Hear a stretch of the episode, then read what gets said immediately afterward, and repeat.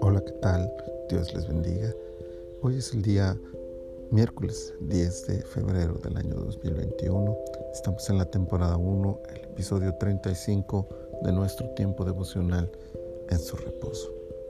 El pasaje para esta ocasión es Génesis 35, 2, que dice, Entonces Jacob dijo a su familia y a todos los que con él estaban, Quitad los dioses ajenos que hay entre vosotros, y limpiaos y mudad vuestros vestidos.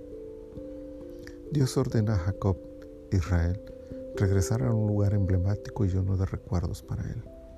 Betel, donde se le apareció Dios cuando huía de Saúl y donde comenzó su relación con el Dios de sus padres. Años, encuentros, experiencias han pasado.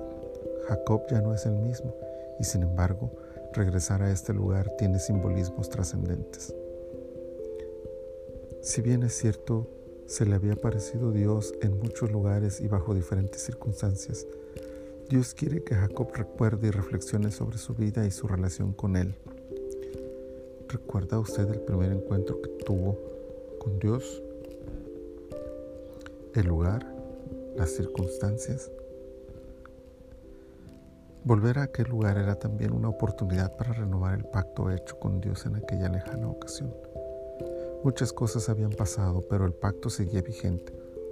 Volver a Betel daría la oportunidad de confirmar de parte de Dios la promesa hecha aquella primera vez.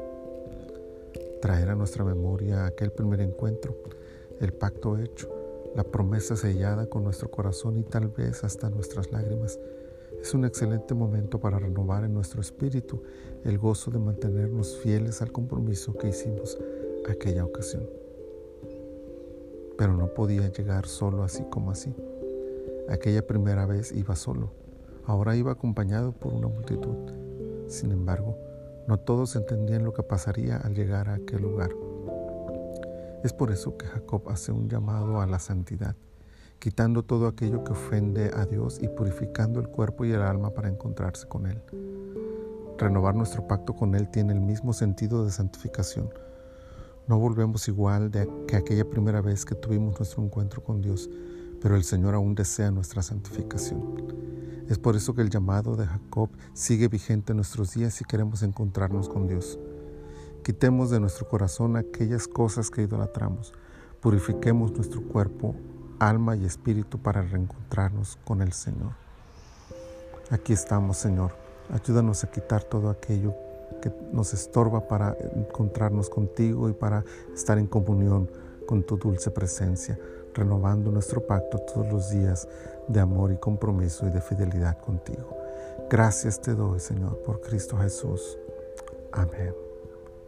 El Señor les bendiga y les guarde.